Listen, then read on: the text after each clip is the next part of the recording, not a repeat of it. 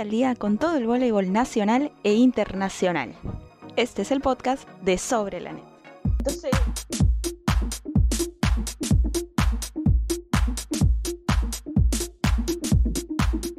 ¿Qué tal? Muy buenas tardes a todos. Bienvenidos al programa Sobre la Net. Querido, amado, respetado y sobre todo conocedor público de voleibol que se reúne semana a semana para ver este humilde espacio sin fines de lucro para hablar de voleibol siempre. Mi nombre es Raquel Catalina y como siempre, para hablar de todo lo que ha pasado en el voleibol nacional e internacional y, e intergaláctico y del eh, multiverso, me acompaña Tony Montenegro. ¿Qué tal, Tony? ¿Cómo estás?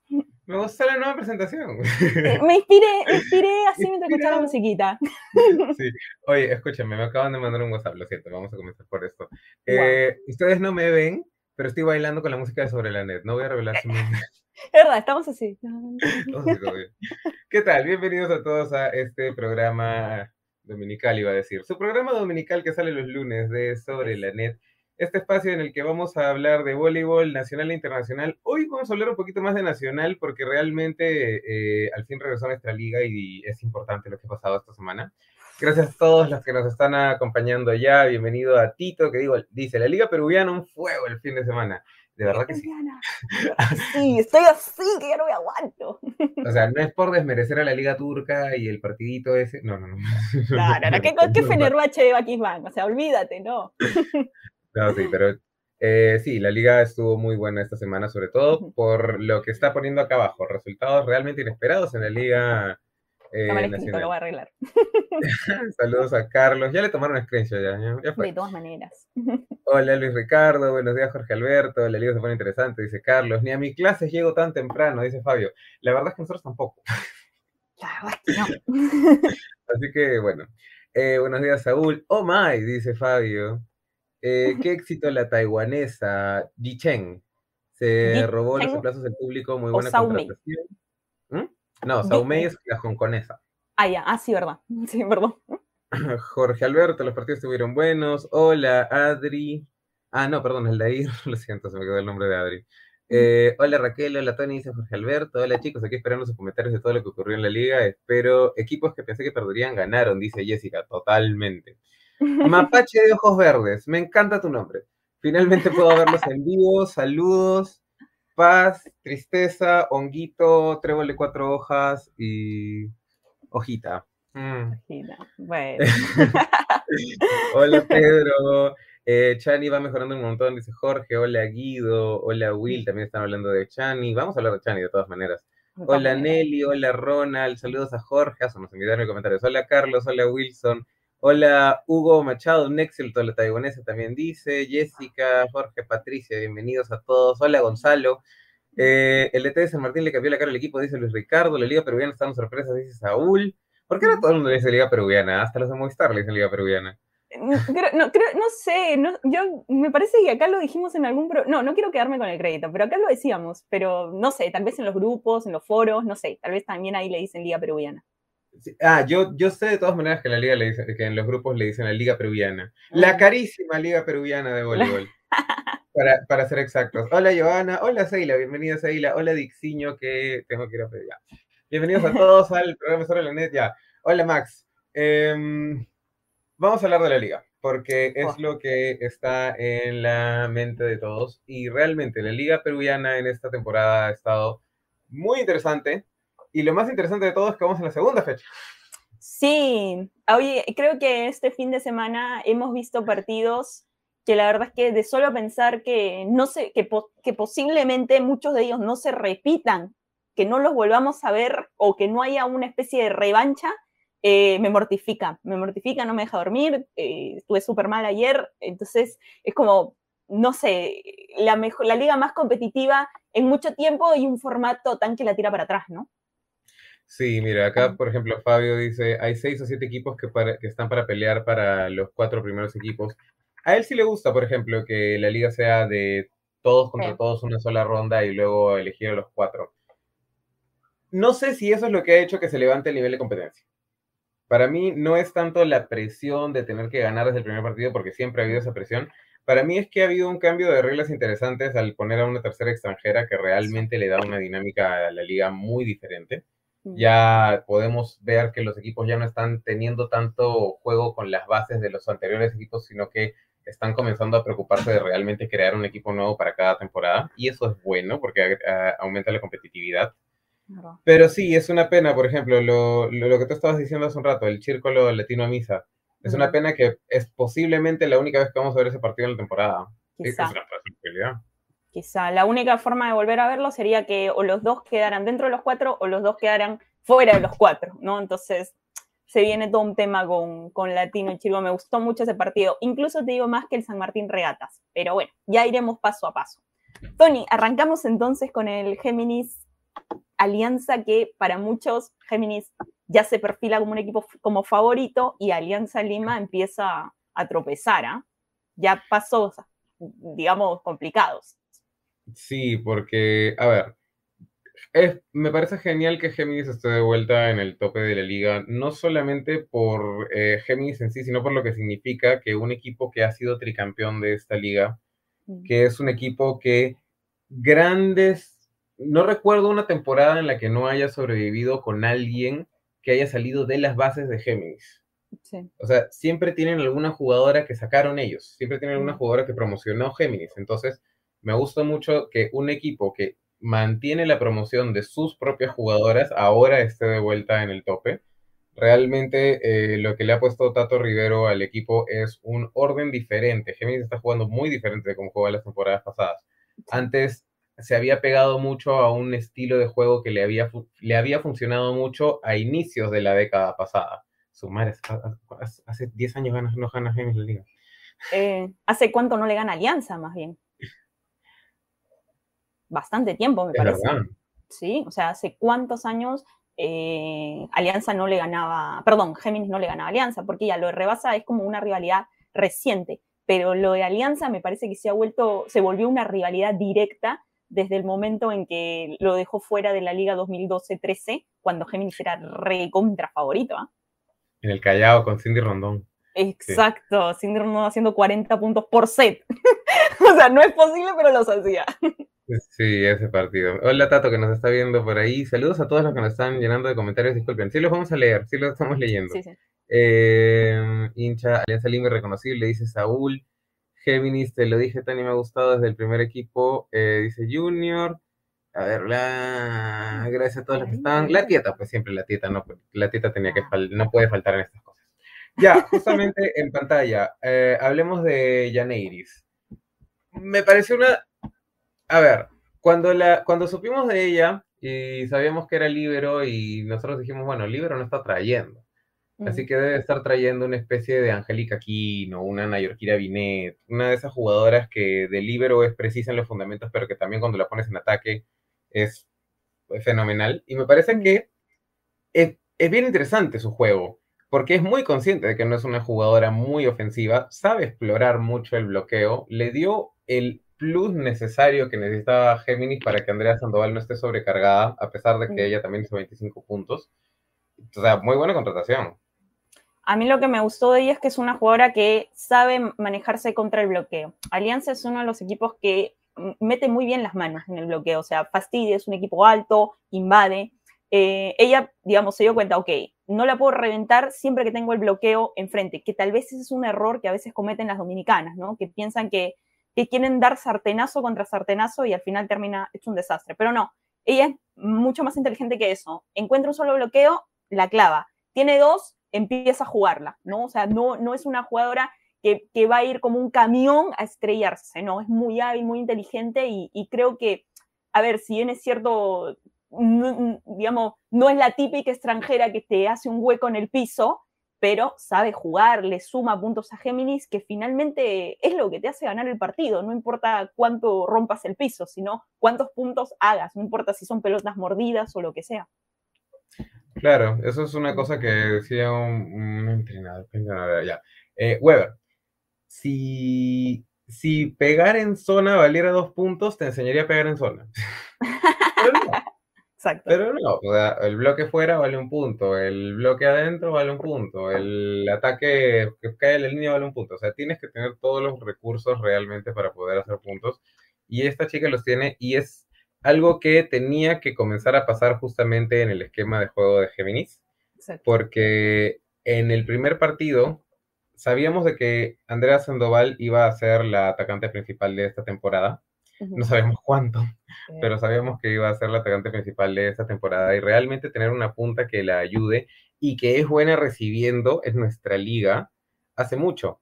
Y no me he dado cuenta, acabo de revisar las estadísticas. Andrea Sandoval termina con un más 20 de porcentaje en acciones positivas. Eso es alucinante. Significa, sí, o sea, significa que hizo 25 puntos. De esos 25 puntos, 20 de ellos fueron de rejugadas para Géminis. Es que es, una, sí, es que es una jugadora realmente que tal vez en el, eh, a ver, vamos a decirlo, en el, en, odio esta palabra, en el K1, odio decirlo, bueno, en el, en el side out vamos a ponerle, ¿no? Es, una, es, es, una jugadora que tal vez no, la tienen mucho en cuenta, ¿no? O sea, digamos, prefieren armar a, otros lugares o prefieren salir. Si tienen buena recepción, siempre buscan el centro o aseguran la punta, o sea, sí le dan, pero no es como la prioridad. Pero cada vez que encuentra un balón, de, eh, digamos, de rejugada, ella es casi seguro que la mete, porque tiene una habilidad increíble. O sea, imagínate a Sandoval midiera 10 centímetros más, Tony, nada más. Se acabarían los problemas. Sí, no tendríamos problemas más en posición 2 en la selección nacional. Sí, acá Dilmer, K1. Sí, es una, es una palabra que ya la han repetido tanto que ya uno no le quiere decir. Sí, la odio. sí, pero bueno. A ver, otra cosa que me gustó de Géminis es que Em, si tú ves el partido de Géminis contra Rebasa y ves el partido de Géminis contra Alianza, son dos Géminis diferentes. Mm. Hay un cambio de estilo completamente diferente. contra Rebasa, Géminis estaba parado muy hacia adelante, achicando la cancha, creándole pocos espacios a Rebasa para poder hacer juego y abusando mucho de la mala recepción que en ese momento se encontraron. Contra Alianza no. Contra Alianza Géminis ha tenido que jugar a la rejugada. De, todas maneras, Alianza es uno de los equipos más ofensivos que hay en la liga. También es uno de los equipos que tiene un bloqueo más alto. o sea, tiene el batón, pero el batón tiene un bloqueo alto. Entonces, em, hay un cambio interesante también de cómo jugó Géminis y me gusta que esté en el primer lugar de la tabla. Bueno, está en el segundo lugar por debajo de Hamza, pero están empatados. Así que me gusta.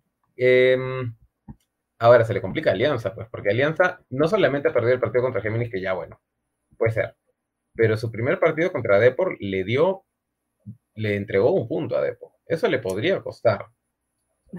Tony, Alianza viene en una, digamos, eh, jugando un voleibol que yo no entiendo. O sea, pareciera que, a ver, yo entiendo que ha habido muchos casos de COVID en Alianza que no han podido entrenar muchas semanas, no sé, no sé cuántas semanas no han entrenado, pero sé que han venido como complicados para reunir un grupo, hubieron demasiados casos, pero los equipos saben que tienen que cuidarse más que nunca. Está bien, puedes tener un caso o dos casos, es normal, estamos en medio de una pandemia, pero creo que la manera en la que, en la que Alianza se complicó con, con los casos de COVID fue fatal ¿no? Entonces no ha podido entrenar, digamos, al 100% nunca. Incluso eh, algunas jugadoras que estaban en el campo venían recién de salir de la enfermedad. Entonces e, era muy difícil. Pero más allá de eso, para mí eh, Alianza salió a jugarle a, a Géminis con un guion en blanco, porque, a ver, Géminis jugó bien, pero no hizo nada impresionante para ganar el partido. Alianza se pasó sacándole todo el tiempo a, a Rodríguez. Y a ver, que alguien le cuente a Aparicio que Rodríguez es líbero en Dominicana. O sea, no sé, cuando estaba atrás le sacaba, cuando estaba adelante, ya, te entiendo que la saques un poco para intentar sacarla un poco del ataque. Pero, o sea, yo no sé, salió a jugarle a Géminis con un guion en blanco totalmente. ¿ah? Y algo interesante de Alianza es que durante el partido no estaba recibiendo tan mal. Mm. O sea, no es que no le llegara la pelota a Marina Scherer, pero sí hubo una falta de idea de cómo terminar los puntos contra Géminis. Géminis es un equipo que defiende, sobre todo ahora que tiene a una eh, punta que es libero, que de todas maneras ayuda un montón. Entonces, se quedaron perdidos en este esquema de ataque que, francamente, hace dos años, hace dos años fue la temporada de pandemia, sí, hace dos años se veía como que uno de los ataques más potentes, era una de las líneas ofensivas peruanas más interesantes, pero ahora ya es un ataque sin ideas, un ataque incluso predecible. que puedes estar viendo. Ya sabes por dónde va a salir la bola, ya sabes cuáles son los cambios de posición que va a hacer Daniel Uribe, ya sabes cuál es la bola de Lobatón. Igual es imparable, pero ya sabes cuál es su bola. Entonces ahí sí ya, y volvemos a poner esto en la mesa que no se había puesto durante la temporada pasada porque Alianza estaba ganando, pero Alianza necesita un refresco de juego. Están jugando exactamente igual a como jugaban hace dos, tres, cuatro temporadas, con los mismos cambios, con los mismos cambios posicionales, con los mismos cambios técnicos en la cancha, y necesitan un cambio ya. Yo la verdad es que veo que para empezar ha tomado muchas malas decisiones. Eh, yo entiendo que tiene un colchón de jugadoras que militan en la selección nacional importante, al igual que regatas, pero sus jales o a ver, no quiero decir malo, porque casi ni pudimos ver a la brasilera y la mexicana. La mexicana, lo que la pudimos ver, para mí tendría que estar en el campo. O sea, me parece que jugó, eh, jugó un poco mejor que Yuhami, ¿no? O sea, no entiendo por qué mantenerla en el banco. Bueno, serán cosas de, Aparicio, él tendrá sus razones. Pero hay otra cosa, eh, le vieron un video a, a Marina Scherer, perdón, sí, a Marina Scherer antes de traerla, no me parece un, o sea, al menos estos primeros partidos, no sé si no se ha encontrado con el equipo, si todavía no las conoce bien, lleva tiempo ya en Lima, pero no me parece una armadura que marcara la diferencia ayer en el equipo. O sea, no, no me gustó para nada. ¿eh? Y estamos hablando de una temporada en la que los equipos realmente se han preocupado de tener armadoras. Mm. Tenemos ya cinco equipos que tienen armadoras extranjeras. Y el tema con Marina Scherer es que sí, es una armadora alta, pero, a ver, Alianza necesitaba una armadora, de todas maneras. No tenía armadora, no iba a poder sobrevivir la liga con Chacón, no porque Chacón sea mala, sino porque es una jugadora muy joven. El problema es que ha traído a una armadora que no va con el típico juego que juega Alianza. Me parece que Marina Scherer es una armadora que le iría mejor en un equipo completamente estructurado en el que todas las bolas sean absolutamente iguales, en el que todas las personas se muevan en la misma posición. En ese tipo de, de juegos sí me parece que podría destacar, pero Alianza es un equipo que se mueve por todos lados. Alianza es un equipo que tiene que se vale mucho de las combinaciones, eh, no necesariamente ochenteras, ¿ah? por ahí alguien está mencionando ochentero, no es necesariamente el tema del ochentero, es el tema de eh, que a Paricio le gusta rotar mucho las cosas en el campo y me parece que Marina no es la, la jugadora correcta para mantener ese tipo de juego. Necesitaban una Yichen. Mm. Una especie de jugadora, una, no una especie, necesitaban una jugadora que les moviera más las cosas, una Zaira, por, decirlo de alguna manera. Eh, Marina es una jugadora muy estructurada para un juego de alianza y de todas maneras lo de la mexicana de Cristian, o Dayane, discúlpenme, de Dayane, em, tiene que estar en la cancha. O sea, hizo dos puntos en un set, Yuhami hizo cinco en cuatro. Eso. O sea, realmente no me parece. Las veces que entró también le echó ganas, vamos a ¿no? Entonces, eh, a mí me gustó. No, no sé si es una jugadora que valga la pena seguir manteniendo en el banco, si no, ha sido un desperdicio de, de transfer, un desperdicio de sueldo, un desperdicio de viáticos, un desperdicio de todo. Entonces, para mí tendría que estar en el campo. La otra brasileña no la puso, no contó con ella para nada, entonces no podemos todavía hacer un comentario de ellos. Pero sí, tienes razón, o sea, no me gusta Marina en este equipo, pero tal vez, como bien lo mencionas, en otro tipo de juego, tal vez en un equipo donde hay un entrenador que sí sea un poco más planificado para salir a jugar este partido y que no vaya construyendo el juego de acuerdo a cómo se va dando todo el tiempo, eh, podría lucirse más, ¿no? Que eso es otra cosa que yo le veo a este Alianza Lima, ¿no? Yo creo que salieron en blanco a jugar contra Géminis, no sabían qué iba a haber al otro lado y eso muchas veces en una armadora, tal vez como Marina, que está acostumbrada, digamos, a tener un poco más de información, que además es nueva, que no conoce a las jugadoras de Perú, eh, pudo haber sido un poco contraproducente, vamos a decirlo. Sí, a mí también me parece eso, porque en realidad el problema no, no siento que haya estado atrás. Mm. Esmeralda es una jugadora que juega muy bien atrás. La recepción estaba llegando. Chabela también estaba recibiendo bien. Sí, sí, sí. Verena Lobatón recibe lo que siempre ha recibido y ataca lo que siempre ha atacado, así que no ha sido un tema. El tema es que realmente Alianza se ha quedado sin ideas en el ataque. Y no es, no es un tema de la armadora. La armadora que le pongas no le, la armadora que le pongas no le va a solucionar el tema de cómo atacas. Es un tema de cómo estás jugando. Mm. Y acá viene el tema contraproducente también de las tres extranjeras, porque sí también tiene que haber que hay equipos que no necesitan traer tres extranjeras. así que traen tres extranjeras por traerlas. Mm. Y, Alianza. Y yo no siento de que Alianza necesitaba dos centrales. Necesitaba una armadora, de todas maneras. Mm. Pero necesitaba dos centrales. O sea, lo que necesita, lo que necesita ahora es una punta que reciba mínimamente bien porque tiene una recepción buena y que golpee todo. No necesitaba dos centrales, que ni siquiera las va a poner porque no va a sacar a Diana de la Peña y Yuhami. Siempre, lo, siempre va a tener una de las dos. Yo le hubiera traído una opuesta también, dura, fuerte. No sé, Daniela no. Bueno, igual viene también, digamos, un poco, vienen todos sin entrenar, pero. Y no, no le. Yo hubiera traído una apuesta, no sé. Sí, pero mira, Géminis tampoco es que estuviera con mucho entrenamiento. sí, es verdad. O sea, eh, realmente yo te digo, Géminis ha jugado lo que ha podido, bien ordenado, ordenado, eso sí, ordenado. El único set que perdió contra Alianza fue en el que cometió más errores, que para mí, no te digo que lo perdió, pero un poco, bajaba un poco el margen de error y esto partido tranquilamente pudo haber sido 3-0. Pero sí, o sea, Géminis le ganó ordenado, nunca le complicó el saque a, a Géminis. Eh, Muñoz armó casi siempre con la pelota en la cabeza y por ahí me dijeron, un amigo Tony me dijo, si Muñoz arma con la pelota en la cabeza, obviamente es la mejor armadora de Perú. Siempre que tenga la pelota en la cabeza es la mejor armadora de Perú.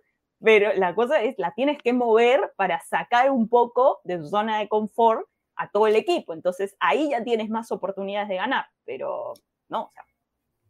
No, Millie, es una, de las jugadoras con las bolas más certeras, por decirlo de alguna manera. Te puede, si tú la pones en cualquier posición de la cancha, le puede, te puede armar la bola al mismo lugar exacto. la cosa es que llegue. Exacto, o sea, si la mueves, la complicas.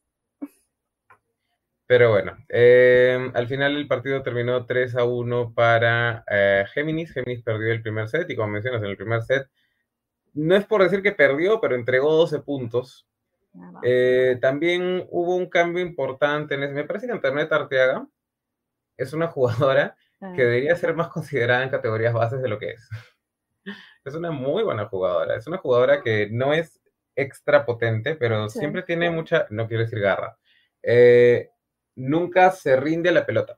Y eso me parece muy importante en una jugadora joven, que es algo que tenemos que destacar de Géminis, que siempre promociona a estas jugadoras jóvenes. Yo creo que tiene todavía el problema que tienen muchas centrales acá, y es que juegan un poco, ¿cómo decirlo?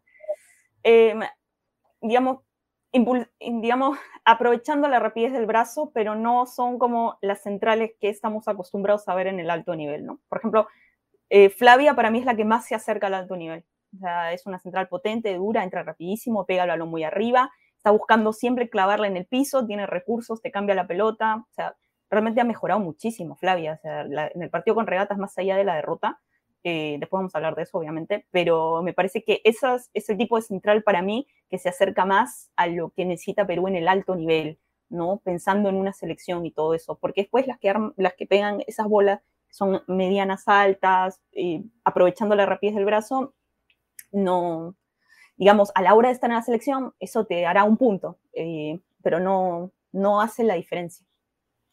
Eh, sí, Carlos, Antoine no es central, Antoine es punto. Estamos hablando de Ángela. Ángela, sí, Ángela Barbosa. Sí, perdón, dijimos Antoine, pero no, es Ángela Barbosa. Sí, no, pero a ver, y hablando, ahorita vamos a hablar un poco más del regato de San Martín, pero de todas maneras, Flavia, a todo lo que estabas diciendo, y también el hecho de que Flavia está comenzando a entender de que la central no tiene que vivir pegada a la net. Busca la pelota un poquito más atrás. Su carrera la está tomando un poquitito más atrás. Pero ya, eh, Alianza Géminis. Este partido es, dentro de lo que es la tabla, importantísimo para Géminis porque lo mantiene como invicto, el único otro invicto de la liga, además de Hamza, y sin haber entregado ningún punto y le complica a Alianza Lima, porque Alianza Lima en este momento solamente tiene los dos puntos que le ganó a Deportivo Alianza. Y realmente no es por ser mega pesimista, pero eh, Rebasa Costa ha tenido dos partidos realmente malos. Un partido que no se esperaba perder contra Géminis y un partido contra Hamza que hasta cierto punto estaba dentro de la lógica. Ese Rebasa le puede ganar a Alianza. Y, y Grupo Soan, si logra si logra atacar de la manera que estaba atacando, como ha estado hasta ahora, podría también complicar la alianza. O sea, la alianza en este momento tiene que preocuparse bastante. Es verdad, Tony. Ahora vamos a mostrar la tabla, eh, pero no quiero dejar de pasar una cosa muy interesante, no quiero dejar de comentar una cosa muy interesante que pasó en el partido, y es la guerra de barras. La señora Tieta, con todo el respeto que se merece, la amamos Tieta, contra toda la barra. Pero la, la tieta contra toda la barra de alianza. y una parte nada más. ¿ah? Sí, pero no, es que la tieta es legendaria, pues. de verdad. Magnífico, magnífico. De verdad, es que hay, hay, una cosa que yo no entiendo, tieta, no sé si estás viendo por ahí o no le estarás. ¿Cómo es que encuentras siempre el mismo exacto lugar? ¿Lo tienes reservado? ¿A quién le pagas? ¿Cómo lo haces? ¿Cómo lo haces? ¿Cuál es el secreto? Todo el respetado público de Sobre la Net quiere saber qué es lo que haces, cómo lo logras. pero es que ni siquiera es acá, en el Grand Prix, ahí, ahí, en ese puesto es como que está reservado para Tieta. Pero está bien, bien, Tieta, es muy importante. Géminis tiene su barra, o sea, La Tieta. Eh, lógicamente.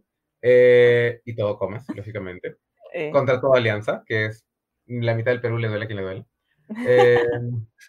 pero bueno, esto bueno. pone una buena posición a Géminis, pone una mala posición a Alianza. Fue un buen partido para comenzar la semana, en realidad. bueno, no para comenzar la semana, para comenzar el, día. Complica Alianza, pero eh, digamos, hay otros resultados. Eh, digamos, a ver, hay otro equipo que también se ha complicado. Eh, a ver, hasta el sábado, Alianza y Chírcolo, dicho sea de paso, venían complicados. ¿ah? Después vamos a decir porque ahora un poco se les descomplicó un poquito, pero no, Círculo también viene complicado. ¿Por qué? Porque no sé qué pasó con Círculo ante Latino Amisa, la verdad es que he visto dos veces el partido porque necesitaba entender qué pasó y realmente creo que ha sido hasta el momento el mejor partido en la liga. ¿eh? Para mí también. Fue el partido con, uno fue el partido con más ideas realmente hubo un duelo de armadoras muy interesante. Fue uno de los partidos también más parecidos a lo que se juega en un voleibol internacional. No me maten, no estoy diciendo que nuestra liga tenga un nivel altísimo, pero sí em, hay una idea, por ejemplo, hay una idea de juego muy diferente a cómo se juega la liga peruana. No es solamente atacar, hacer punto, defender, atacar, hacer punto, defender. Ambos equipos se estaban moviendo en la cancha ambos equipos estaban intentando mover a la armadura fuera de su posición, estaban intentando mover a la punta fuera de su posición. Ambos eran muy conscientes de que la armadora al otro lado tenía muchas opciones de juego, así que lo que hacían era anularle opciones de juego durante las jugadas.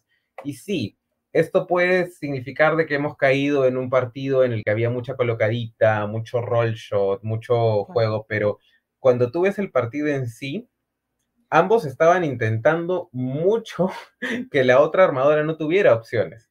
Entonces, eso es lo que a mí me parece que lo ha hecho espectacular este partido, porque ambos se estaban anulando a sus jugadoras atacantes y las dos armadoras han forzado a mm. sus atacantes y las forzaron bien, las forzaron de la, de bonita manera. Eso es lo que se hizo, eso es lo que lo hizo bonito. ¿Cómo ganó Latino? La verdad, no tengo idea. Yo creo, a ver, fue, a ver, no, es, no voy a desmerecer a Latino, Latino hizo, jugó, era un equipo de Natalia, sea, yo no me mm. equivoco, equivócate tú. yo no me equivoco, equivócate tú. Y le funcionó. El primer set, el Círculo Esportivo Italiano, 11 errores. O sea, cuando el Círculo se equivoca tanto? En el cuarto set, 11 errores. Mira, si hubiera equivocado un poquito menos la eh, Círculo, ese cuarto set lo pudo haber ganado y ya en un quinto, quién sabe qué hubiera pasado. Pero realmente eh, hubieron también eh, demasiadas descoordinaciones por parte de, de, Chírcolo, pelotas que se iban fuera, eh, recepciones erradas también, ¿no? Que no es algo tan común en Chírcolo, por lo general es un equipo que asegura el primer toque. Em, la verdad es que un poco irreconocible, ¿no? Sí, y como tú mencionas, es un partido Ahora sí veo en este Latino a Misa una impresión más grande de lo que es Natalia Malero, mm. porque es un clásico partido de Natalia en el que estadísticamente no debió haberlo ganado. Círculo atacó más, Círculo bloqueó más, Círculo sacó más, Círculo recibió más. ¿Por qué gana Latino? Porque Círculo se equivocó más. Em, el estilo, este es un estilo que, estilo, este es un estilo que Natalia Málaga le ha puesto a muchos de sus equipos que en lo que es selección nacional, sobre todo en selección nacional bases, nunca nos ha parecido que funcione. Pero cuando estás en una liga competitiva en la que tu opción es ganar o ganar, funciona bien. Y tiene una colección de jugadoras bien interesante para poder hacerlo. Uno, Andrea Ampuero, que es también, que me parece que es una de las jugadoras que más se podría acoplar a este tipo de juego. Es una jugadora a la que no le gusta perder la pelota, que, eh, y esto no lo digo de una mala manera, asegura mucho los toques de balón para que el equipo pueda seguir jugando. De todas maneras, el hecho de que tenga un equipo más alto esta temporada funciona muchísimo mejor. Pero al final, eh, Chírcolo, que es un equipo mucho más estructurado, sufría con este tipo de balones, sufría con Kelsey llegando a todas las colocadas, sufría con Andrea defendiendo todas las pelotas que pasaban alto. El bloque de Salina realmente hace un cambio importante a la hora de detener a Bruna Neri, porque em, Bruna también se vio forzada a ser colocadas y sabemos que eso no va a caer cuando está Natalia y Seo en el mismo equipo. De verdad. Entonces, por ahí ya es un tema de que Latino Misa podría apostar al juego Natalia y sí le funciona en esta liga. Sobre todo porque ahora sí tiene dos brazos fuertes. Kelsey no es la jugadora más fuerte del mundo, pero sí es una jugadora muy habilidosa, sabe dónde poner la pelota. Y Mappy, la misma cosa.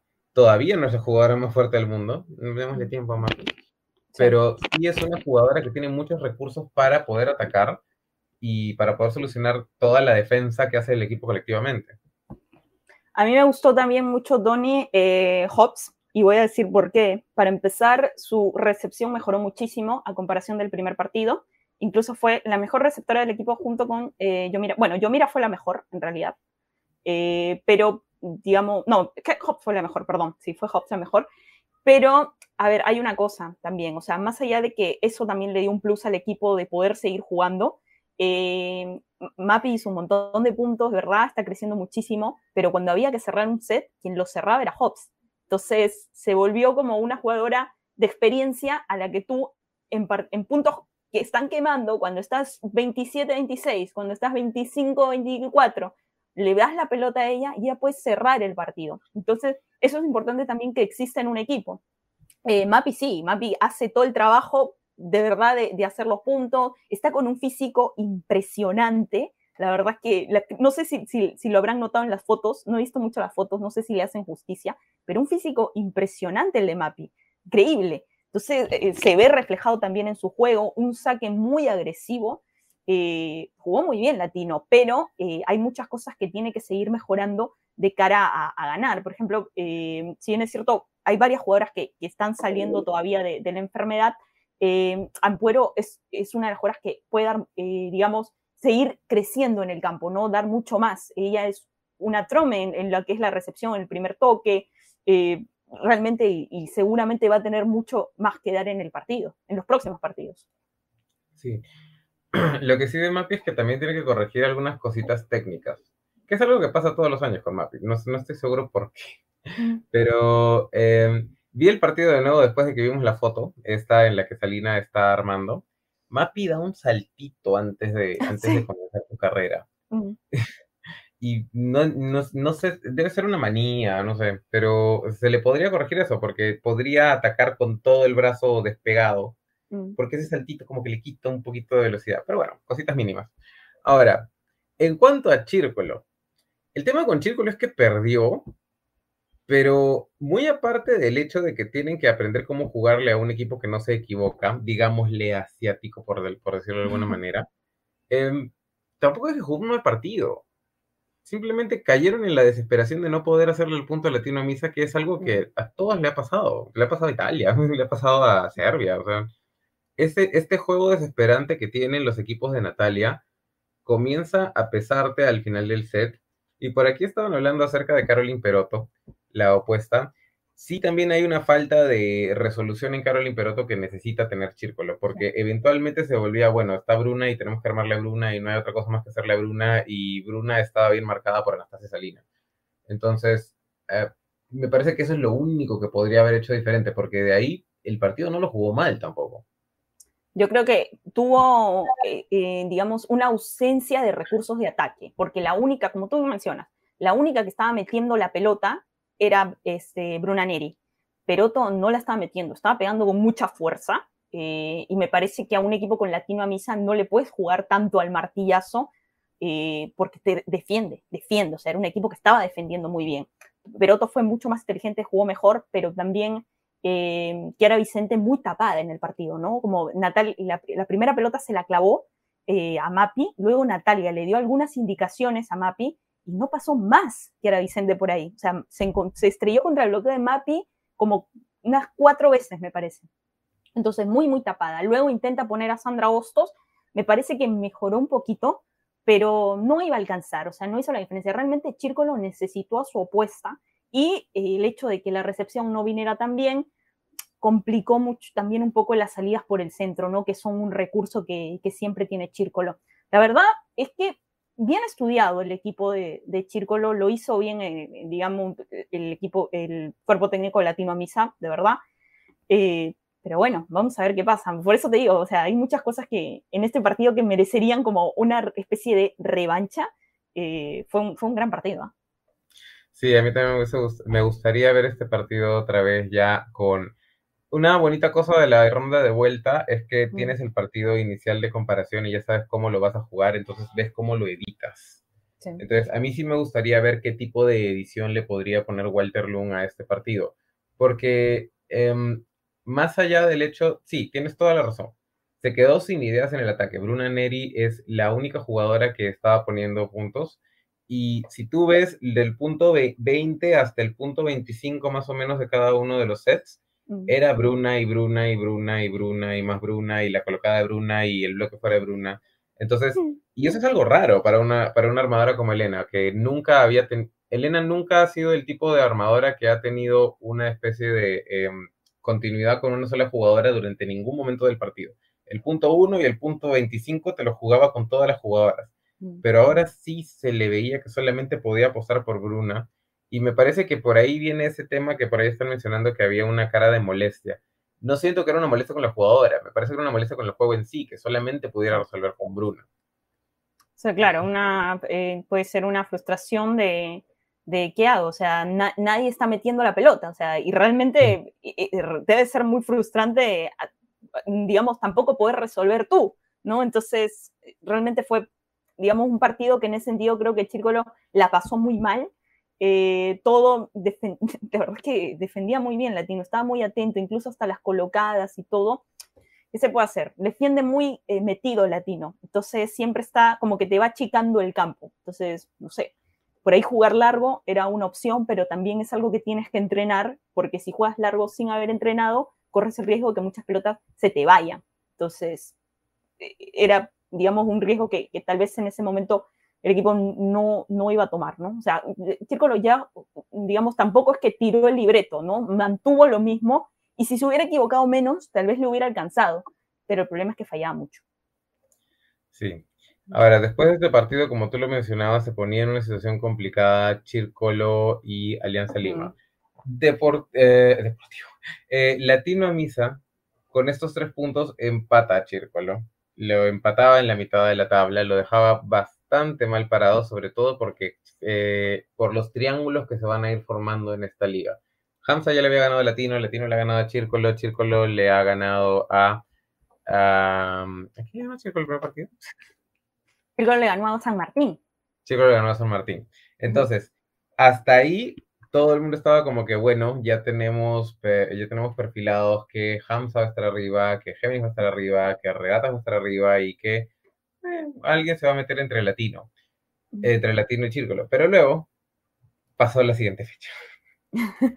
Luego, cuando ya Círculo y Alianza un poco habían perdido la esperanza, no mentira, no nunca tan exagerado, pero estaban, se habían, digamos, puesto la soga al cuello, ¿eh? porque ese partido te puede costar. Y ya, bueno, Alianza viene peor, es verdad, ¿no? Alianza viene peor, pero Chírcolo, ese partido con Latino a Misa eh, le podía haber costado en el futuro, pero sucedió un milagro. Ah, no, Tony, estoy mal. Primero teníamos que hablar de Hamza contra. No, primero vamos a hablar de regatas porque ya hice la introducción. Sí, ya, ya vamos a regatas porque ya hice la introducción. Bueno, cuando ya todo el mundo pensaba que estaba todo perdido, que regatas lo iba a ganar y qué sé yo, boom, apareció un San Martín que para mí, la verdad, ordenado, como se mostró contra el Grupo Soan, le alcanzó para ganarle a un Regatas Lima que la verdad es que jugó para que San Martín le ganara. O sea, fue increíble, no lo complicó nunca con el saque.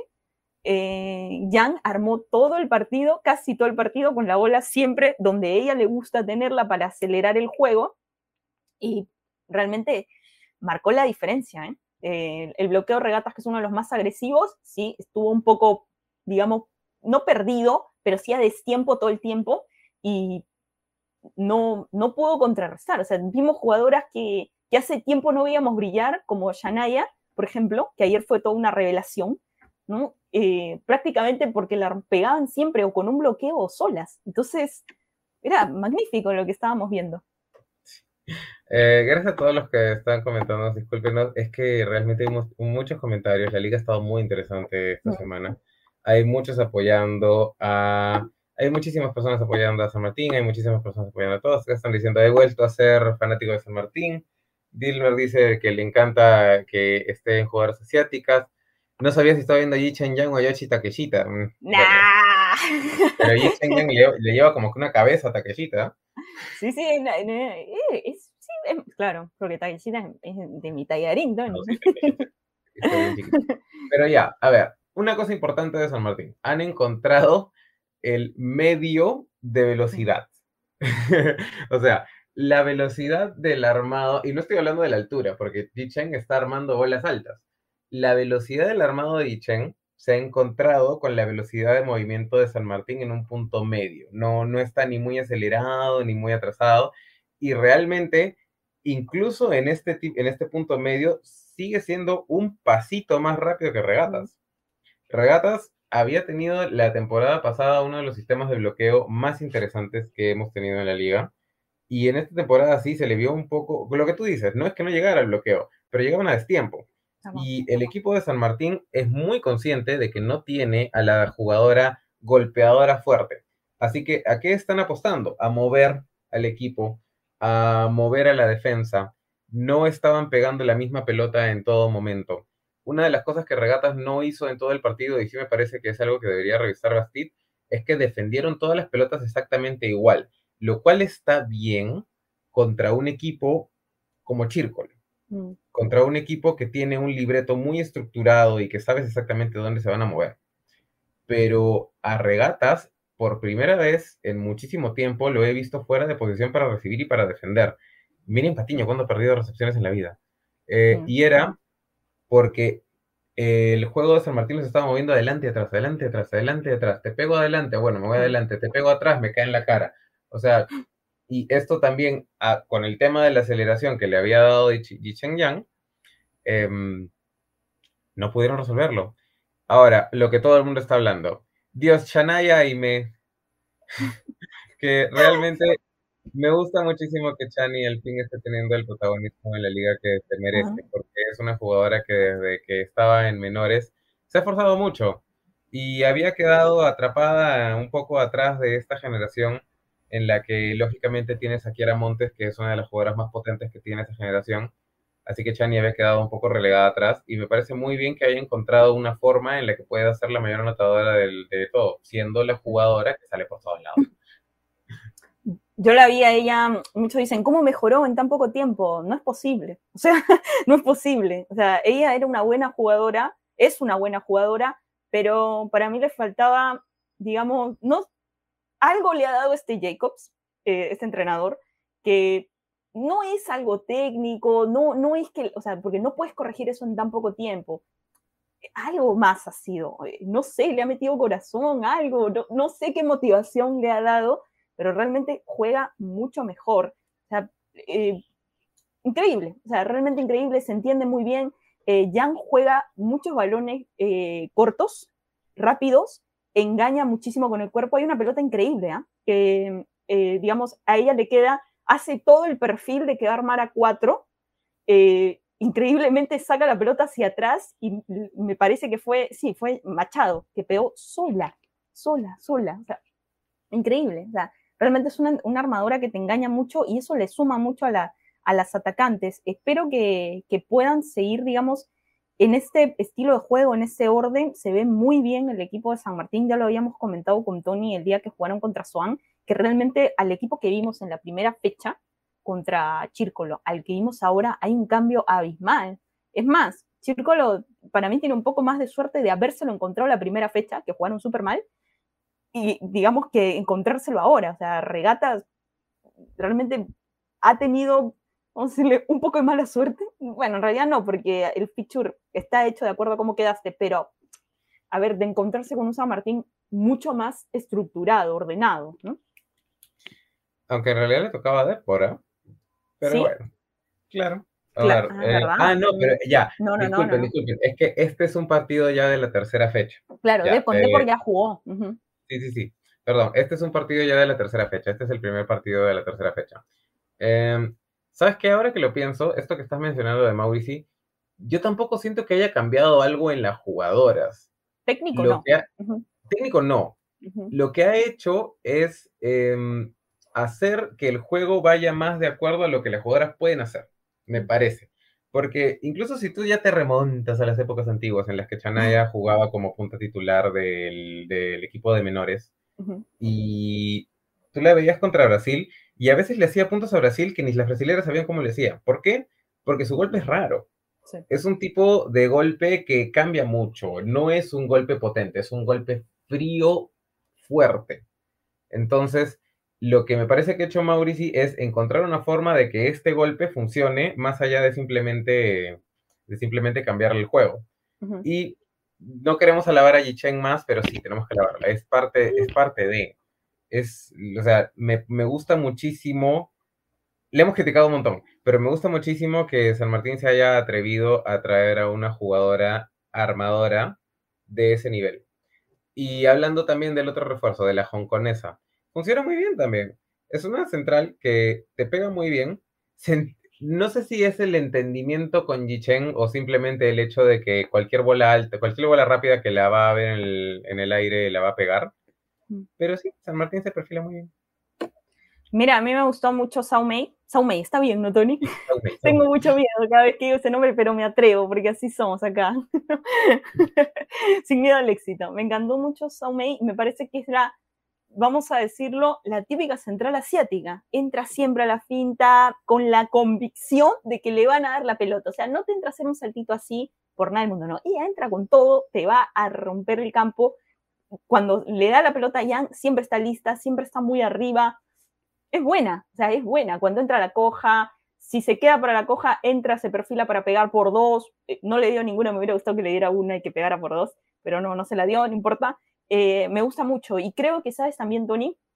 Eh, Yang habla muy poco inglés y realmente el hecho de que esté Saumei aquí y que se, creo que, que se pueda comunicar con alguien de manera más fluida, creo que también le ha levantado un poco el ánimo a, a, Yanga, porque el primer partido se le veía un poco, no digo mal, pero un poco, tú sabes, ¿no? como que todavía no...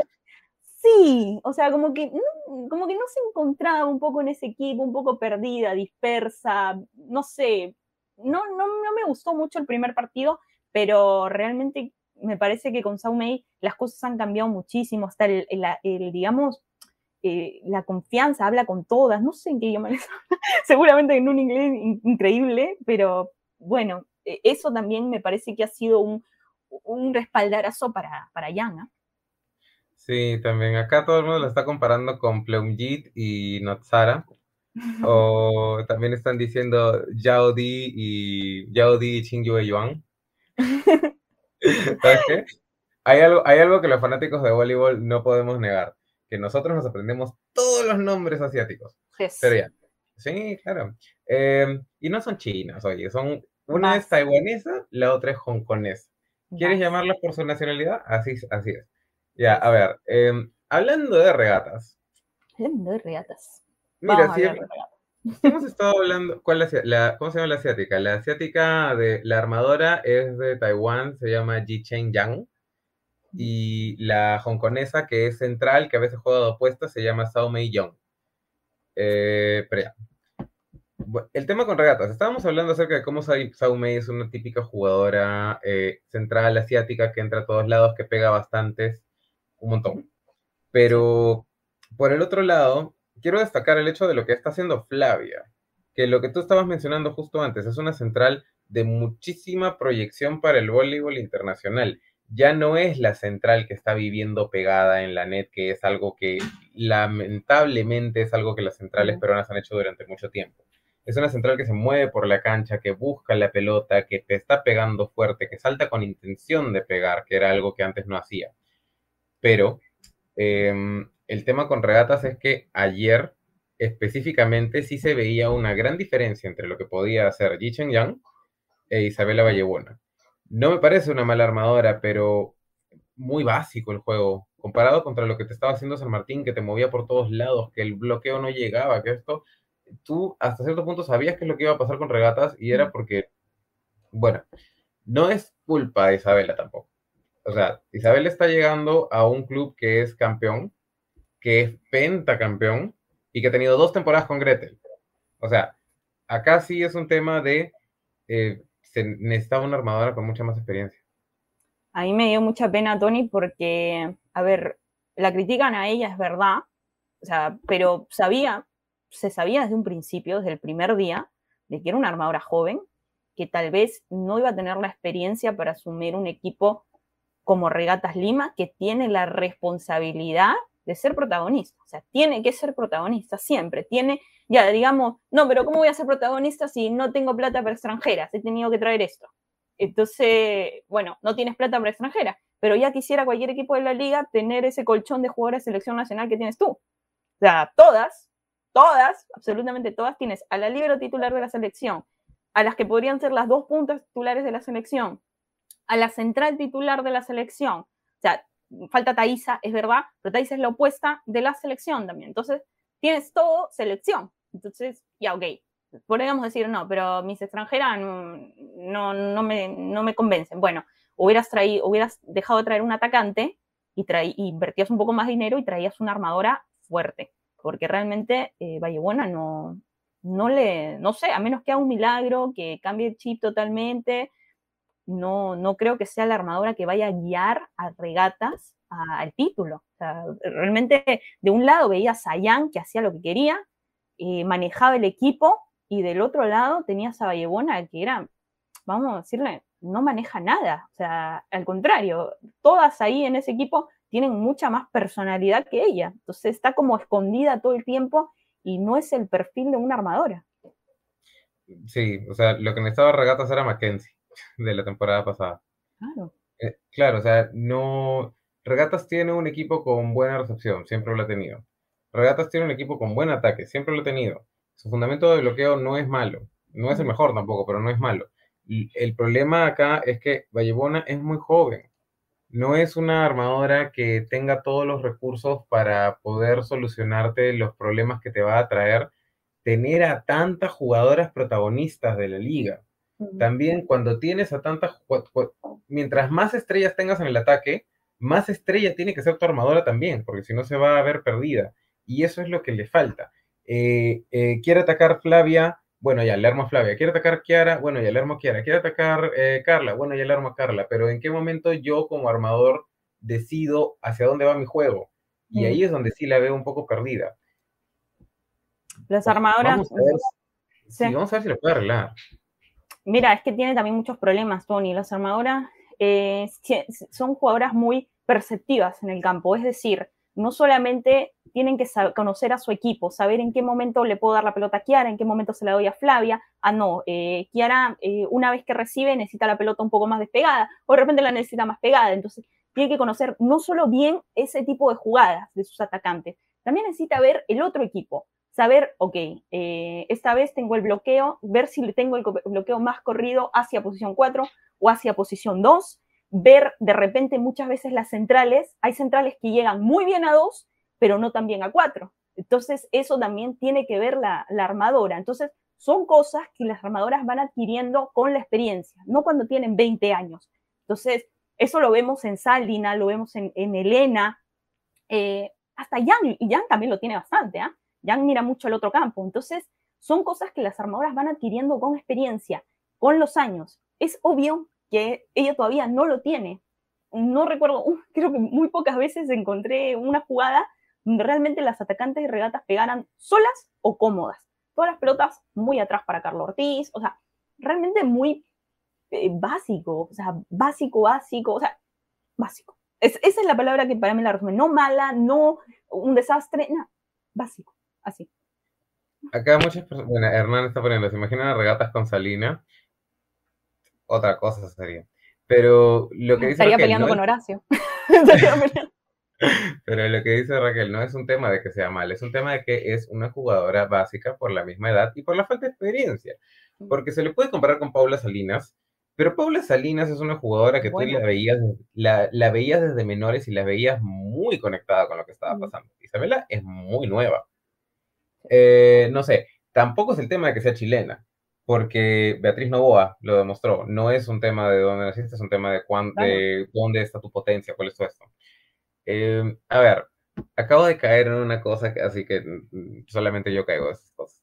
Eh, ¿Cuánto tiempo tiene Carla Ortiz en regatas? ¿Alguien sabe? ¿Alguien me puede hacer acordar? ¿Tiene más de, cinco años? A ver, ella estaba en Divino 2012-13, 2014-15 pasa a Cristal. No, espera, 2012-13 en Divino. 2013-14 pasa a Cristal. 2014-15 sigue en Cristal. Hay una, no, espera, hay un intermedio en el que ella se va a Israel. Pero cuando estaba en Israel todavía estaba, eh, eh, todavía estaba en Divino, porque ella regresa a jugar un partido con Divino. No, pero hay una temporada en la que ella se va a Israel y vuelve para jugar un partido con Cristal. ¿Que te acuerdas que fue todo un caos? Que todo el mundo decía, no, eso no se puede, que no sé qué tanto. Ay, sí. A ver, acá le dice cuatro años, y en Franco dice cinco temporadas. La temporada por pandemia es la que me confunde. Ya. A ver, voy a hablar de esto. Es, una, es solo una suposición mía, así que por favor síganme la corriente. Hay una regla oculta eh, muy, muy, muy, muy antigua de la Liga Nacional que dice que un equipo no puede tener a más de cinco jugadoras seleccionadas que no formó, que no formó, por si acaso. Una jugadora que ha tenido cinco años en el club ya no cuenta como pase. O sea, sí, se considera como que fuera de tu club. Entonces, regatas, ¿cuántas jugadoras que han jugado en selección de la temporada pasada tiene? Montalbetti, Ah, pero Montalbetti es de ellos. Claro. Ya, olvídense de Montalbetti. Eh, Miriam, ¿Miriam tiene cinco años con ellos?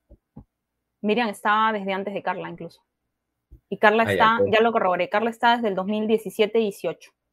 18, 19, 19, 20, 21, 5 años, no es. Cinco años. Está Carla, Kiara, Flavia, Thaisa. Están, no sé, ah, me atrevería, me atrevería a poner a Amanda Legario dentro de eso habría que revisar si Regata está rompiendo esa regla, Que es una solo regla.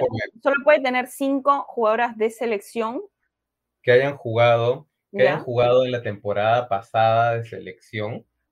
Pero aplica para mayores. Aplica para mayores. O sea, perdón, aplica para bases, porque entonces a María Legario no. Eva tampoco. No, aplica, para bases, pero el, el, tema es que uno no piensa de que en bases te vas a hacer el cambio, pues, ¿no? Pero sí, de todas maneras tienes, tienes ese límite. Por eso es que San Martín era muy cuidadoso con sus contrataciones y por eso es que a veces no dejaba ir a jugadores a selección también. Entonces, mm. me gustaría revisarlo. Pero es una suposición que se me acaba de ocurrir, ¿ah? por si acaso. No estoy diciendo de que estén rompiendo esa regla. Solamente que es una regla que la gente se ha olvidado que existe y que están haciendo contrataciones por todos lados y había que pensarla. Sí, ¿ah? porque o sea, a mí también me parece un poco raro que haya jugadoras que, o sea, que la selección está repartida entre regatas y alianza prácticamente. O sea, si te pones a pensar, son los que tienen todo el monopolio de jugadoras de selección. Entonces, eso en Brasil pasaba antes con el, vamos a decirlo, con el Unilever y el Solís Osasco. Todas las de selección estaban esos dos, tuvieron que sacar una regla para que eso no siguiera pasando. Entonces, acá, digamos, tendríamos que también, si, se va a seguir dando esta tendencia, de empezar a regularlo, ¿no? Pero también va a venir después el tema de que, ah, entonces no la mando a selección. acá todo, es un problema.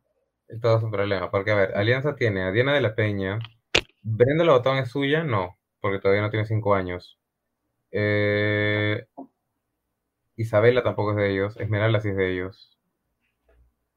No, pero, Alianza... Ah, bueno, Daniela ya no, es selección. No, pero igual Daniela tiene más de cinco años en Alianza, así que no se cuenta. Claro. Diana. No, Diana sí cuenta. O sea, su, tema es Diana, Diana Chabelita, Aixa y... Y, y las chiquitas, Saskia, Chacón.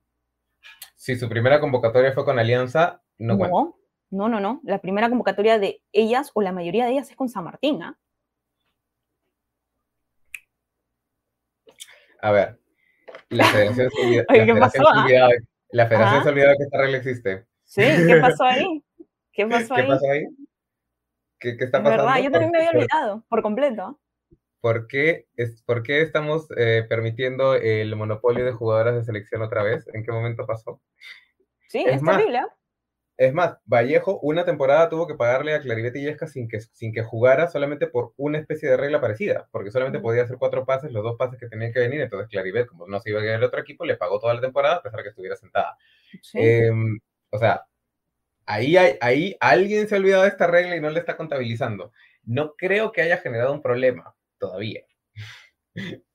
Pero sería interesante, pero sería interesante replantearlo. A ver, ahorita vemos a Hamza para ver si Hamza está cometiendo alguna cosa. No, pero Hamza no tiene tantas jugadoras de selección. Zaira no es de selección y ya es de ellos. La única que podría ser es CC. Ah, pero Después la no. Una nomás. Una nomás. Después las demás no. Pero bueno. Bueno, ya, volvamos, volvamos, al vole. Sí, volvemos al vole. Después vamos a ver bien eso. Eh, Hamza, Tony Hamza, eh, junto con Géminis, son los únicos dos invictos de la liga. El sueño del El sueño del directorio del 2011. están, en el, están en la roca del rey, así. Pero bueno, sí. Eh, Hamza, esta vez pudimos ver a un, al equipo ya con las extranjeras en la cancha. el primer partido no las usaron, decidieron usar su equipo eh, peruano que es bueno, es un buen equipo peruano. En este partido ya pudimos ver a Juliana Nogueira, la opuesta, que fue la MVP del partido y hizo 24 puntos, pero así, franca, francamente, tampoco es que me parezca nada espectacular. ¿ah? Sí, a mí tampoco. O sea, me gustó sin duda más que el primer partido, pero no me termina de convencer. Me gustó humildemente, humildemente lo voy a decir, más cuando entró Klein al campo. Me gustó más. A mí también me gustó más, me parecía más conectada con las cosas. Sí, es más, le pongo la foto, ahí está. No digan que hay este, este programa no, no hay equidad, nada. se pone la foto de Klein, fue la mejor, ok, para Tony para mí, listo, va la foto. Pero ya, a ver, eh, Hamza está jugando a lo que... Em, hay un tema con Hamza, y ya no es el entrenador. Porque cuando estaba Gala eh, era el mismo tema, y ahora que está Arrece también es el mismo tema Hamza es un equipo que entra en lagunas mentales muy grandes. Y sí, o sea, pero es, es grave, o sea, llegas como que se ponen 5, 6, 7 puntos encima de Rebasa y Rebasa los alcanza. Se ponen 10 puntos encima de Rebasa y Rebasa los alcanza. Van 20-20 y Rebatas, y Rebatas, Rebasa gana 25-23. O sea, hay un tema ahí mental con Hamza que no está funcionando y que ya no es un tema del entrenador y ya no es un tema del comando técnico y ya no sé si es un tema de las jugadoras o no, no creo. Es un tema de ser Hamza, creo. Es Hamza, sí. No, no, no, hay otra forma de decirlo. Es un equipo que va a tener que acostumbrarse a, vivir con esto. Eh, va a tener que acostumbrarse a que va a tener eh, escalas de puntos en los que no puede solucionar las cosas. Y no es tampoco la rotación, porque le sucede en todas las rotaciones. Ahora, el tema con Hamza es que en este momento es uno, me parece que el equipo mejor armado de peruanas. Las extranjeras le dan un plus, sí. Dos, eh, es un equipo que tiene diversidad de ataques. Mm. Tiene ataques potentes, tiene ataques largos, tiene ataques cortos, tiene Angélica Aquino, que es su propia categoría de ataque. Entonces, es un equipo pesadito de jugar. Y otra cosa bien interesante es eh, Es un libro que te salva todo. Entonces, es un equipo muy buen armado, muy bien armado, merecida la victoria contra Rebasa. Pero también por el lado de Rebasa me parece que estuvo mal estudiado, Hamza. Es como, no sé qué le está pasando a, Rebasa. Eh, a ver, para mí le hicieron lo mismo que contra, contra Géminis. Contra Géminis no tuvo respuesta. O sea, básicamente Géminis le sacó bien, apuntó a Kenia todo el partido, todo el partido a Kenia. No, pero no está en el campo. A Kenia, sácale, está en la banca, sácale ahí. sácale, ahí. Entonces, realmente, a ver, contra Géminis no tuvo respuesta, pero creo que hoy Hamza usó una fórmula algo parecida, ¿no? Porque también lo adapta, tiene muy buenas sacadoras, lo adapta un poco a sus necesidades, pero creo que Rebasa encontró un poco más de juego dentro de los vacíos o de las caídas en el error que tiene Hamza, que eso es para mí lo que le pasa. Hamza tiene un error y está ahí, ahí, ahí, le cuesta salir. Tiene rotación, extrañamente, su rotación con armadura en 4 es la mejor que tiene. O sea, es increíble porque es la armadura, perdón, es la, eh, digamos, es una de las rotaciones más difíciles para la mayoría de equipos. Casi todos los partidos los pierden ahí. Pero Hamza lo juega bien, al menos contra Rebasa le ha resultado. Y básicamente, como dices tú, Tony, tiene muchas cosas en ataque que pueden poner en aprietos, en este caso, a cualquier equipo, y ahora fue a, Rebasa Costa. Pero básicamente creo que si Rebasa, a ver, eh, se equivocaba tal vez un poquito menos en el primer set, que arrancó muy mal, tal vez con un arranque no tan malo, pudo haber salido con más actitud los siguientes partidos, ¿no? Los siguientes sets, perdón. Sí, acá es que Rebasa tampoco es un equipo fácil. Es un mm. equipo que juega ordenadamente, tiene un esquema de juego, tiene un planteamiento interesante. El problema es que no está recibiendo. Eh, ya me parece que Lucía se ha acostumbrado al tipo de recepción, de recepción, al tipo de recepción de Kenia. Es una recepción que muy poco se habla de esto en la liga. No es solamente mandar el balón a la armadora muchos equipos tienen la idea de que la recepción positiva es mandar el balón a la armadora. No, es mandar el balón con control a la armadora. Entonces Lucía está jugando con una pelota correctamente posicionada, pero sin control. Mm. Y tiene que acelerar la pelota y el año pasado Rebasa era un equipo muy defensivo, muy receptor, muy difícil de roer. Ahora no, es un equipo que ha perdido esa identidad que tenía el año pasado y me parece que es por haberse querido ir al otro extremo, por haberse querido ir al extremo muy atacante de las cosas. Mm. Otra cosa, em, sí me parece que hubo un mal estudio de cómo ataca Hamza, porque le estabas defendiendo la pelota a Coraima de la misma manera que se la defiendes a Kino. Y mm. lógicamente la pelota te queda muy atrás. Angélica Kino no te clava la pelota. ¿Qué haces tan metido en la cancha? Ponte un poquito más atrás. Te va a colocar, pon una jugadora adelante. Entonces, sí hay un tema con Rebasa que me parece que acá la sobreestructuración de las cosas mm. le, está, le está cayendo pesado. Y Lucía es una muy buena armadora, pero tampoco puede jugar con una bola sin control. Tienen que encontrar un control en la pelota. Yo te juro que preferiría que Rebasa juegue con mala recepción, pero con control de pelota, porque tiene las atacantes para solucionarlo.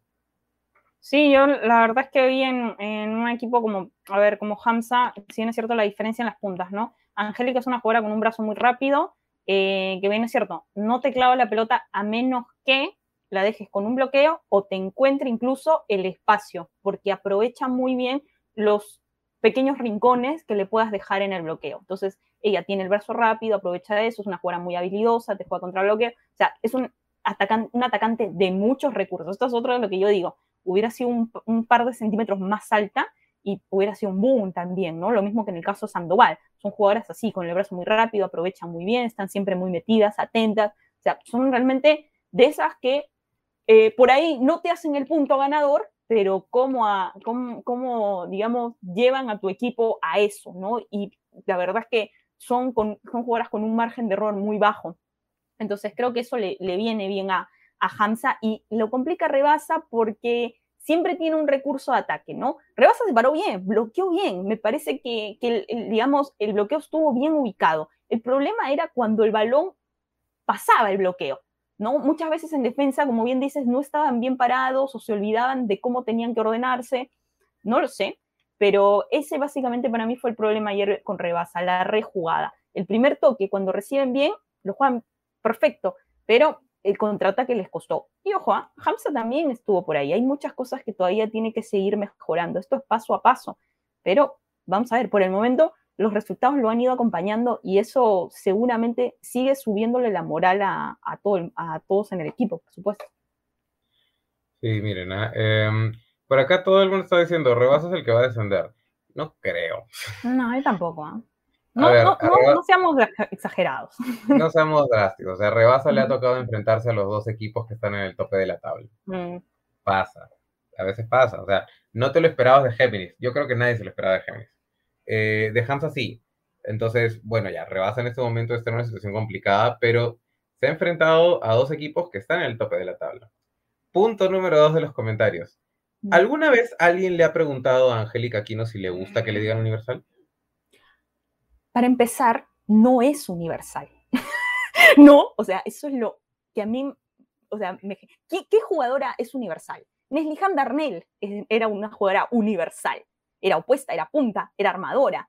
Cualquier posición que tú la pusieras, jugaba en eso. Lo habíamos visto jugar. Angélica Aquino, yo toda su vida le he visto ser punta. Es una buena punta, con recursos, con el verso muy rápido, aprovecha bien los espacios, te juega bien con bloqueo. Es una buena punta. La del core peruana. Así te lo digo. Y amo, amo a del core. O sea, es, mi, es una de mis favoritas.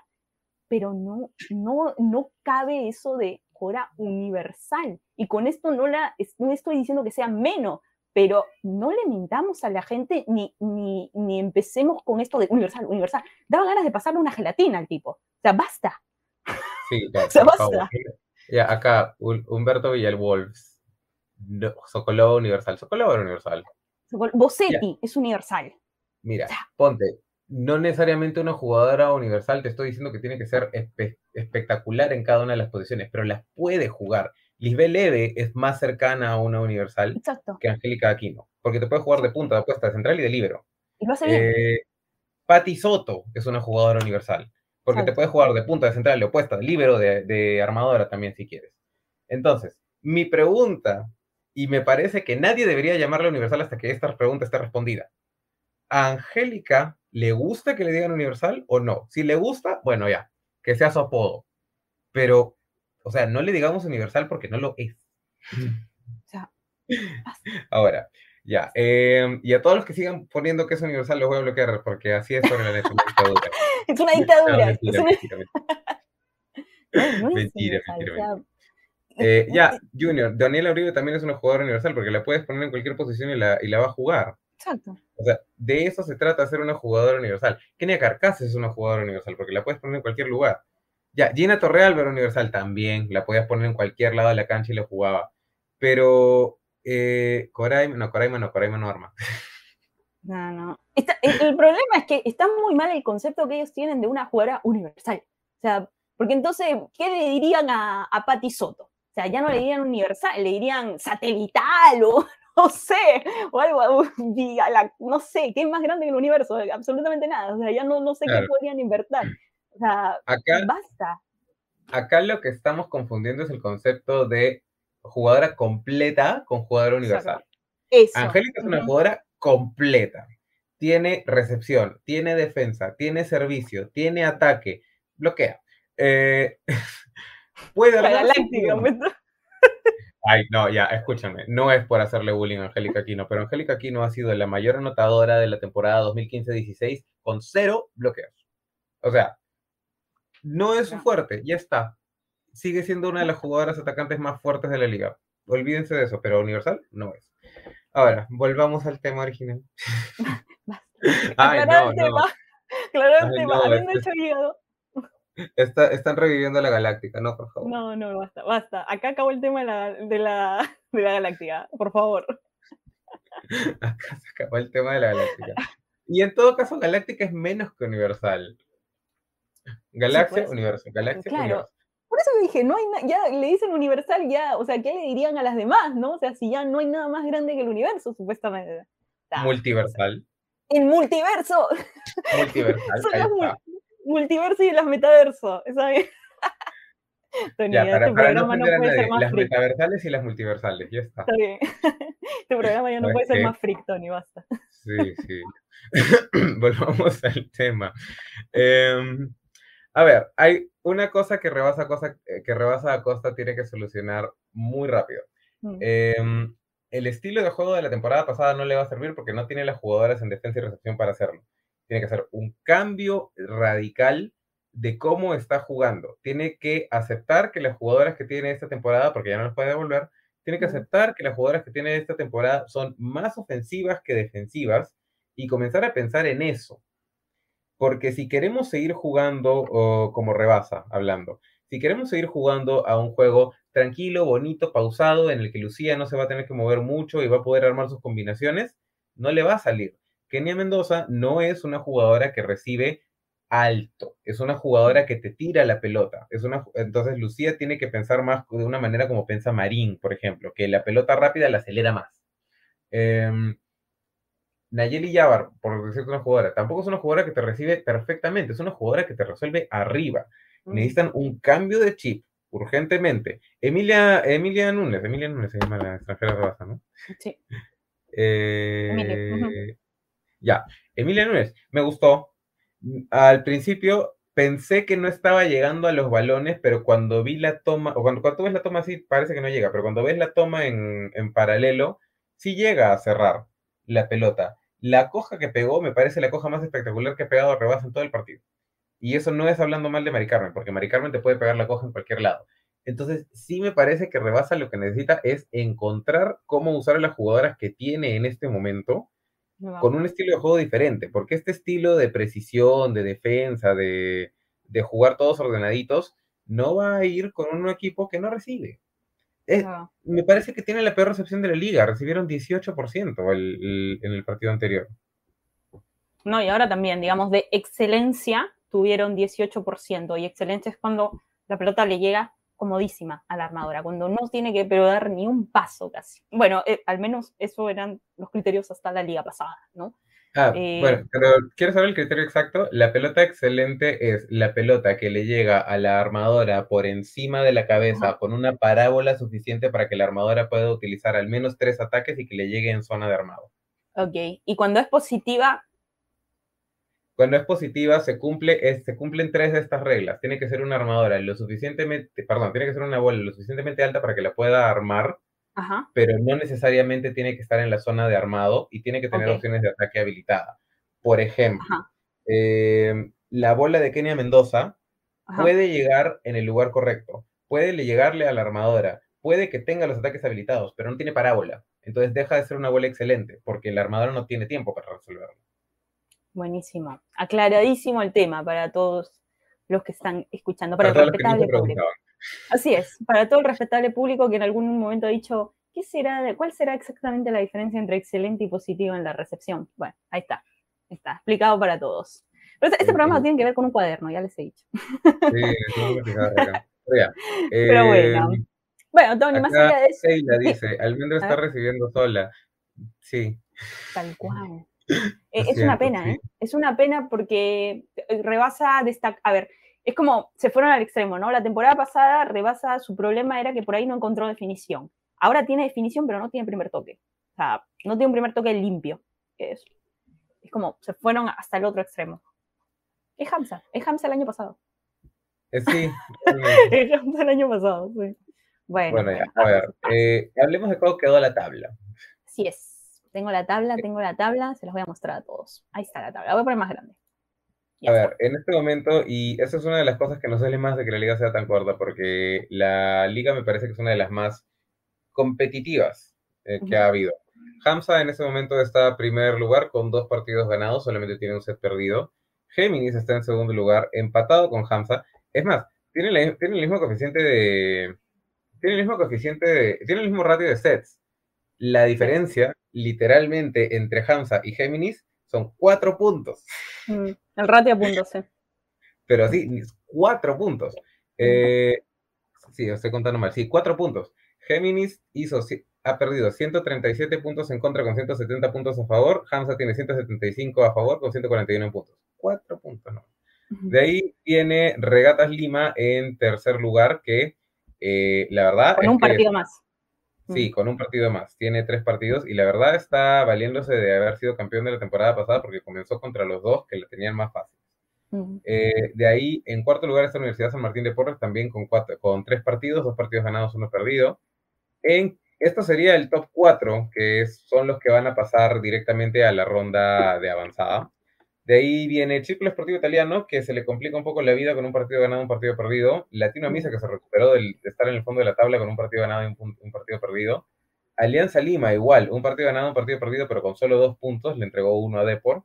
Depor está en octavo lugar con un punto, que le está manteniendo ese punto que le sacó Alianza. eh, dos partidos perdidos, y de ahí viene Grupo Soban con dos partidos perdidos y Rebasa Costa en el fondo de la tabla con dos partidos perdidos.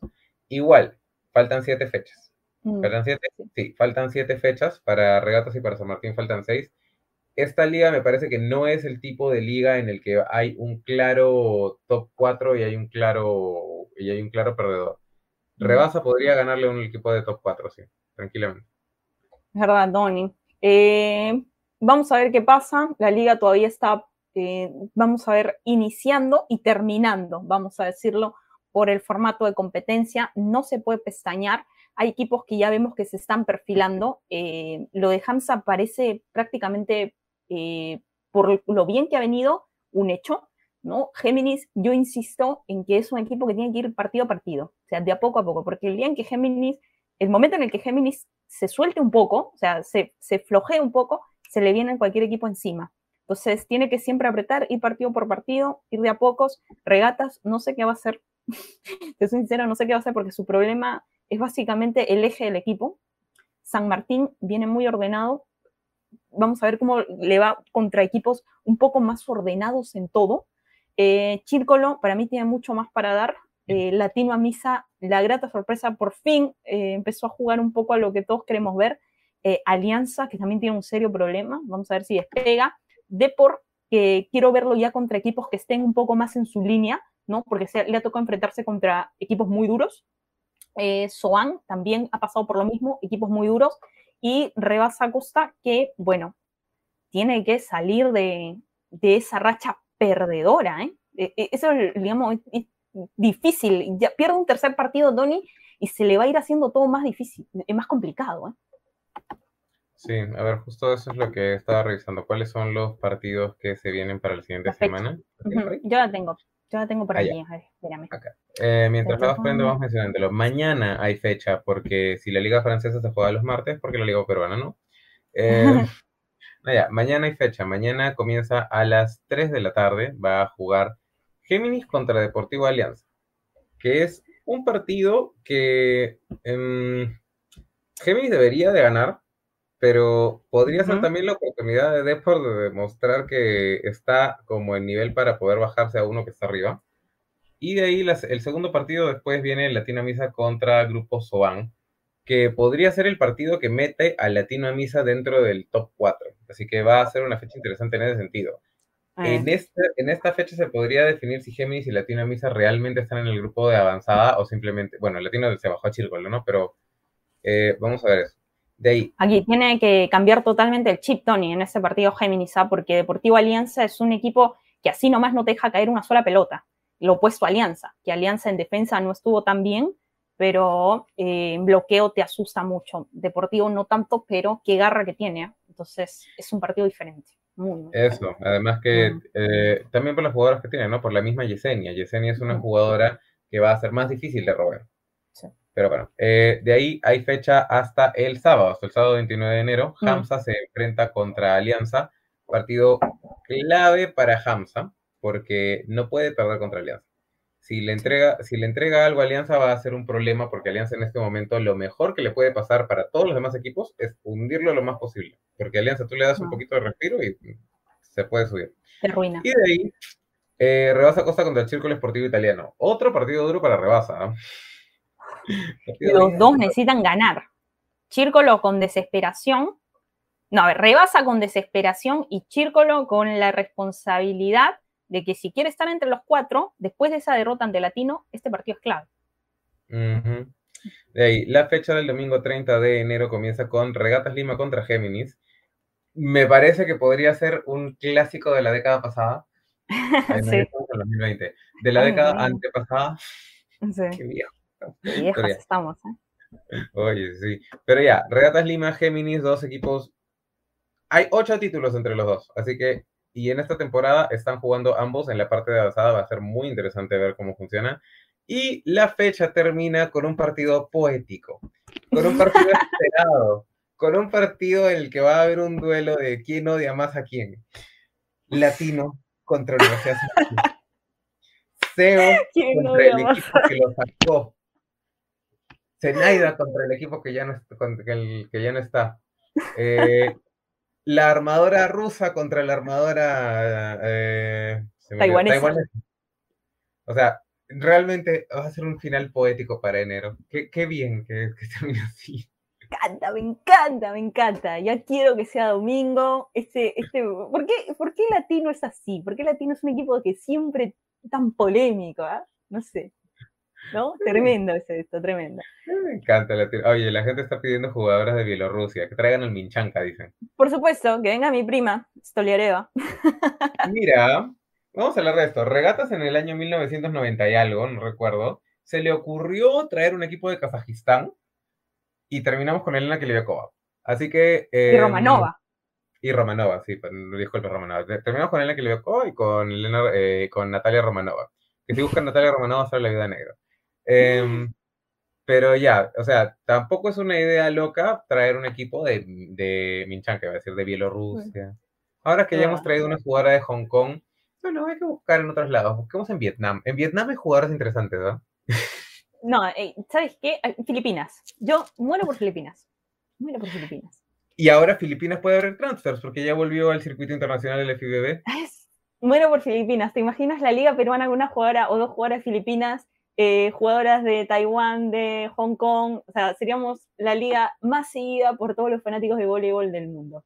Increíble. Ah, hay que traer una coreana también. Por, una coreana. coreana. No, los fandom, los fandom más duros estarían acá en Perú. Claro. No, sí, es, bonito que nuestra liga sea, eh, esté teniendo tanta diversidad de jugadoras de todos lados del mundo. Eh, podríamos intentar traer alguna jugadora africana también, que es lo único que nos falta, ya parece que nuestra liga es mundial. Mundial, por supuesto. Por acá me ponen Zenaida, ya está preparando el whisky. está bien que nos, que nos pase la voz. Hay algo que le voy a reconocer a Zenaida. Zenaida, toda la carrera de San Martín, blanco y negro, blanco y negro, blanco y negro. Ahora que está con latino, o sea, se identifica con los colores de equipo. Eso me gusta. bueno, Tony, hemos llegado al final del programa. Muchas gracias a toda la gente, a este respetable público conocedor de voleibol que siempre nos acompaña, que comenta como unos locos. Yo no sé cómo acaba este teclado cuando, cuando terminan los programas. Pero bueno, muchas gracias a toda la gente que nos ha prestado más atención a nosotros que a su clase. Eh, agradecidos. Esto es algo que no podemos de ninguna manera corresponder eh, pero bueno, no sé, muchas gracias a todos. Eh, Tony, ¿algún comentario final? Eh, íbamos a hablar acerca de peruanos en el extranjero, ah, pero uno, perdón, uno se nos acabó el tiempo y dos, todos han estado en para. O sea, ha habido ah, muchos problemas en las ligas de por allá. La gran mayoría va a reiniciar actividades esta semana a partir del 29. Los únicos que jugaron fueron Catering Regalado, que lamentablemente perdió su primer partido de segunda ronda contra el XOS. Sigue estando en primer lugar, tranquilos. Eh, Soy la Rosa que perdió contra el Saint Die. Eh, y el Stad eh, que perdió contra el Saint Die y lamentablemente eso la deja eliminada de cualquier posibilidad de llegar a la siguiente ronda. Álvaro y Beni ganaron por 3 a 1 contra el Lutera y eh, Álvaro fue el mayor anotador con 18 puntos. Y me falta alguien. Y lamentablemente Gina López tuvo su primera caída en la Liga de Israel, perdió contra el Mate Hashem y Jamal Almeida ganó por 3 a 0 con el Maccabi Nazaret. Todos reinician a partir del 29 de enero, así que ahí, ahí es donde van a tener todo. Bueno, gente, nos vamos. Muchas gracias a todos los que nos acompañaron. Recuerden que el día jueves salimos a las 6 de la tarde eh, para hablar de todo lo que pasó la, la, fecha de martes en la liga y, por supuesto, hacer la previa de lo que va a pasar este fin de semana. Eh, cuídense mucho, gente, vean muchas series y después las comentamos acá en el programa. cuídense mucho. Chao, chao. Gracias por escuchar hasta aquí. Recuerda que para tener más información puedes visitar www.sobrelanet.com y seguirnos en todas nuestras redes sociales como arroba sobrelanet.